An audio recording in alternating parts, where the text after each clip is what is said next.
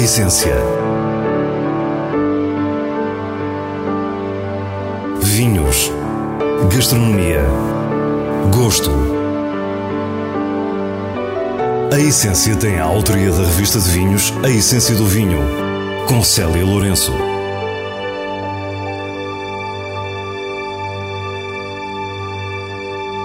Boa noite. Começamos no Alentejo com a notícia que a Paulo Laureano Vinhos inicia uma parceria com a Multiregiões Parras Wines. Depois é em Matosinhos que visitamos a Pinhais, derradeira resistente do método tradicional de conservas de peixe, que há poucos meses inaugurou o seu museu vivo. No final, conta ainda com as nossas sugestões para a sua garrafeira. Fique para o que é realmente essencial. A Parras Wines é uma empresa multi-regiões com vinhos de norte a sul do país. Já Paulo Laureano é protagonista de um capítulo importante do Alentejo moderno, com consultorias de enologia que o têm levado a descobrir também muitos outros vinhos portugueses, Madeira e Açores incluídos. Agora inicia-se uma parceria entre os dois. O Paulo Laureano uh, é uma pessoa muito querida nossa, portanto, houve várias pessoas que trabalham connosco que foram formadas por ele na universidade, portanto, e sempre houve uma relação de, de carinho e de formação e, e, e, de amizade entre o Paulo e comigo e também com, com várias pessoas que trabalham comigo. Portanto, esta relação sempre esteve próxima, sempre tivemos muito alinhados naquilo que era a ideia de, do Alentejo e da, da, da, maneira como o Paulo olha para os vinhos. Estamos com Luís Vieira, fundador e CEO da Parras, na herdade da Candieira, no Redondo, uma das propriedades do grupo de onde saem vinhos como Montaria e Pera Doce. Paulo Oriano acaba por ser uma das marcas, diria quase fundadoras do Alentejo nos últimos uh, 20, 30 anos. Portanto, quando se pensa em Alentejo, pensa-se em Paulo Oriano.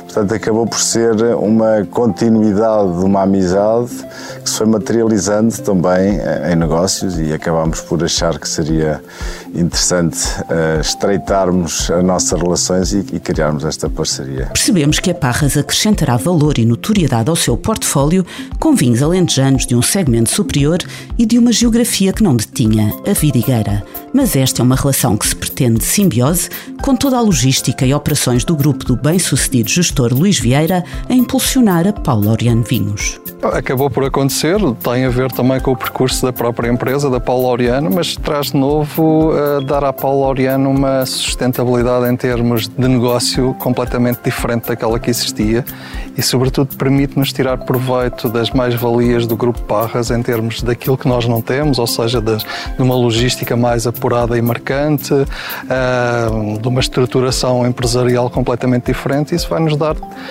capacidade para, em termos de futuro, podermos dar mais sustentabilidade à marca, podermos crescer e, portanto, acho que a positividade que vem por trás disto é, é enorme. Também vai permitir ao Paulo ser um pouco mais enólogo e um pouco menos gestor.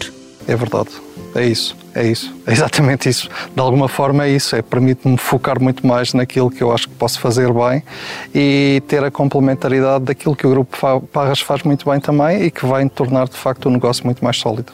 Paulo Laureano é um dos grandes enólogos portugueses que centrou a produção dos seus vinhos na sua imagem.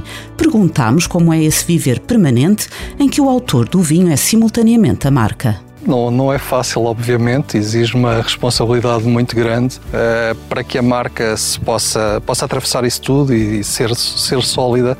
Tem que continuar a apostar naquilo que sempre foi a aposta da marca. Ter um terroir por trás extremamente consistente, diferenciador, que nos garante uma personalidade dos vinhos inquestionável e que será sempre inquestionável, e apostar naquilo que é a nossa filosofia, nas castas portuguesas. E tendo estes dois conceitos sólidos, bem estruturados, bem desenvolvidos, e consistentemente aplicados nos vinhos, a marca nunca estará em causa. Paulo Laureano iniciou o seu projeto pessoal em 1999 e o tempo tem mostrado que a sua dedicação à vidigueira origina vinhos cada vez mais detalhados. Eu diria que se calhar nesta altura começa a ter mais visibilidade um trabalho que se tem que desenvolver ao longo de muitos anos, porque as questões dos vinhos, é claro que nós podemos fazer sempre coisas novas, mostrar coisas novas, mas quando queremos fazer vinhos com consistência, com uma grande história por trás e quando apostamos muito num terroir, nós temos claramente que acreditar e conhecer muito bem esse terroir. E aquilo que está a aparecer agora, se calhar, é um conhecimento cada vez maior do terroir da Vidigueira onde nós estamos e, é exatamente da Vidigueira onde nós estamos, porque a Vidigueira não é toda igual. Qual é então a vidigueira de Paulo Laureano? A minha vidigueira é a vidigueira dos solos de xisto, um xisto negro, eh, com pontuações verdes e azuladas, que é extremamente importante em termos do perfil dos vinhos, porque nos dá uma mineralidade muito marcante. E numa zona quente, onde nós os teores de açúcar são sempre elevados, aquilo que nós estamos à procura é de equilíbrios e da frescura, e essa frescura vem também desta, desta mineralidade. É uma vidigueira de pequenas encostas, eh, que tem uma microflora, uma microfauna muito, muito diversa daquilo que existe no resto do Alentejo. Mas há mais e Paulo continua a desfiar as diferenças da sua região como se estivesse a dizer um poema. É uma vidigueira de grandes amplitudes térmicas, porque nós temos temperaturas muito altas à altura da maturação, mas depois ao fim do dia as temperaturas baixam bastante em função da influência dos ventos marítimos que chegam até àquela zona da vidigueira. É uma vidigueira envolvida pela Serra de Portel, que serve um pouco de barreira para parar estes ventos e garantir que nós temos esta diferenciação. Essa é a minha vidigueira, complementada por uma coisa extraordinária, que é uma coleção de castas autóctones, que não é muito fácil encontrar noutro tipo de, de locais. E é isto tudo que faz esta minha vidigueira e a diferença da. O profundo conhecimento deste enólogo alentejano traduz-se em vinhos cada vez mais adultos e autênticos. Alfrocheiro e tinta grossa são castas que trata por tu, cujos vinhos nos desassossegam pelo reencontro com um alentejo muito verdadeiro. E quando o tema é então vaz, percebemos que conhece a grande casta branca da vidigueira como a palma das suas mãos. É então natural que Paulo Laureano tenha uma ideia para o futuro do Alentejo. Eu acho que o Alentejo tem que prestar muita atenção a castas que possam ter equilíbrio em termos daquilo que são as condições que nós temos hoje em dia, que se alteraram. Uh, mas não se alteraram assim tanto como isso, os stresses das temperaturas, da, das faltas de umidade, e temos que olhar um bocadinho para o passado e perceber que castas como a trincadeira, que são castas emblemáticas do Alentejo, hoje voltam a mostrar que sempre fizeram sentido e que são castas de facto com uma grande adaptação àquilo que nós temos aqui. Acho que devemos olhar com muita atenção para aquilo que se fez na primeira metade do século XX de uma forma empírica e que hoje nós conseguimos, de uma forma científica, perceber porque é que isso aconteceu. A parceria entre a Paulo Laureano Vinhos e o Grupo Parras irá dar-lhe certamente folgo extra para pensar vinhos e continuar a estudar vinhas antigas da sua vidigueira. Quando nos despedimos, diz-nos ainda como foi a última vindima e o que podemos esperar dos seus vinhos de 2021. Eu sei que 2021 é um, é um, ano muito ambíguo, há pessoas muito contentes, há pessoas menos contentes. Eu confesso-vos que aquilo que aconteceu na Vidigueira, para mim, deixou-me muito feliz. Eu acho que vamos voltar a ter grande Antão Vaz, grande Tinta Grossa, grande Alforcheiro e a qualidade média, eh, claramente, num patamar que, só pode deixar feliz o enólogo. Estamos na fábrica de conservas Pinhais, que continua no mesmo edifício de fachadas antigas que não esconde o movimento Art Deco em que foi desenhado. Das mais de 50 conserveiras que existiram em Matosinhos, hoje apenas restam duas e a Pinhais é uma delas. Patrícia Souza, diretora de marketing, fala-nos de uma história de 101 anos.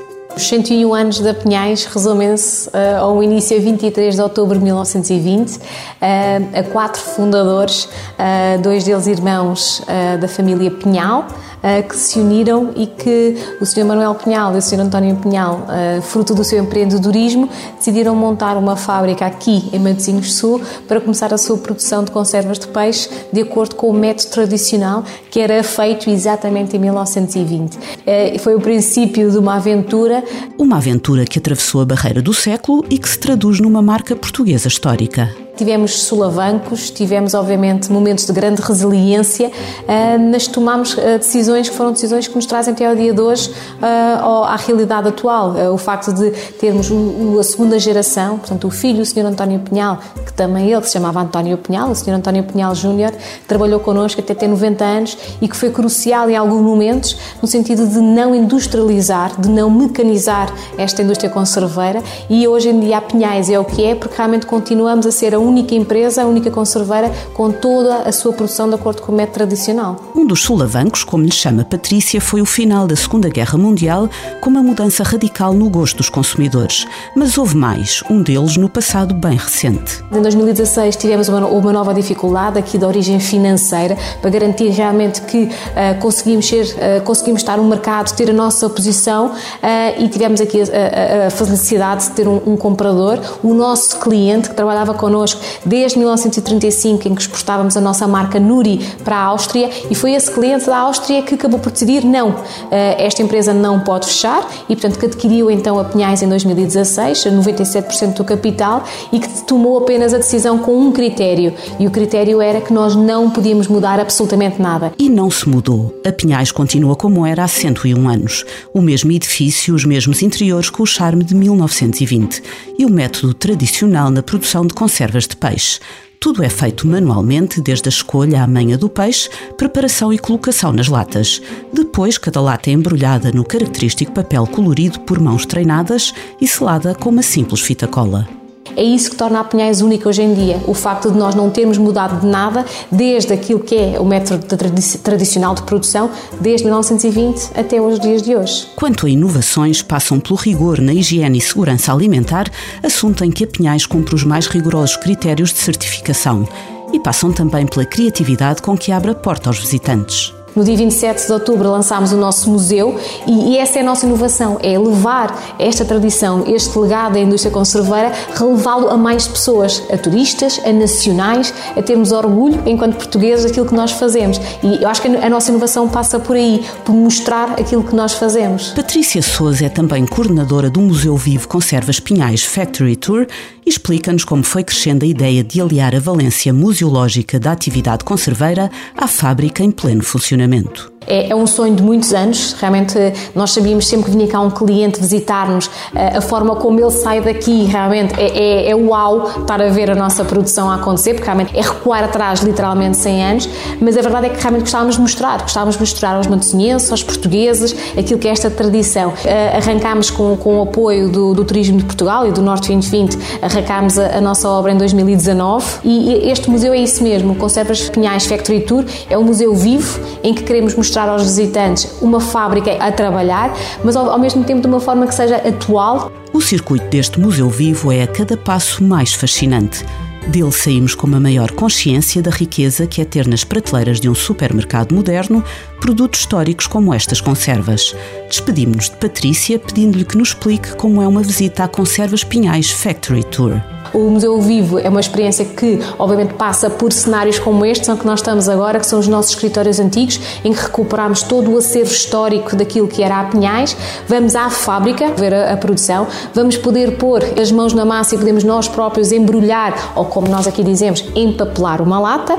E, obviamente, terminamos com uma prova de duas conservas no nosso Canteen Café, onde as pessoas também podem vir beber um café, beber um copo de vinho e podem realmente usufruir do espaço, acabando, obviamente, como todos os museus na na nossa loja para levar realmente alguma coisa que recorde este momento especial que foi vivido aqui connosco, com a nossa família. A essência. As habituais sugestões semanais são escolha do diretor da revista de vinhos, Nuno Pires, e tem os selos altamente recomendado e boa compra da revista. Ramilo Ramisco Rosé de 2020 é produzido na região de Lisboa. Este vinho vem quebrar barreiras e baralhar princípios.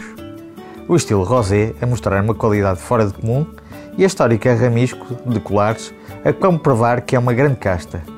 Um vinho cheio de intensidade, energia, sol, sal, vibração e alma. Altamente recomendado. Vinha Grande 2019 é um vinho produzido no Douro pela Sograp.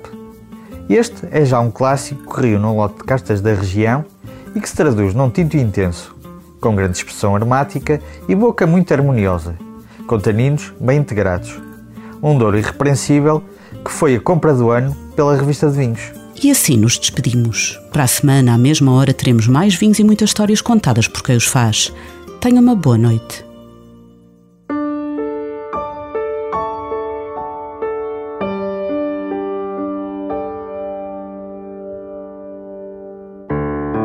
A essência.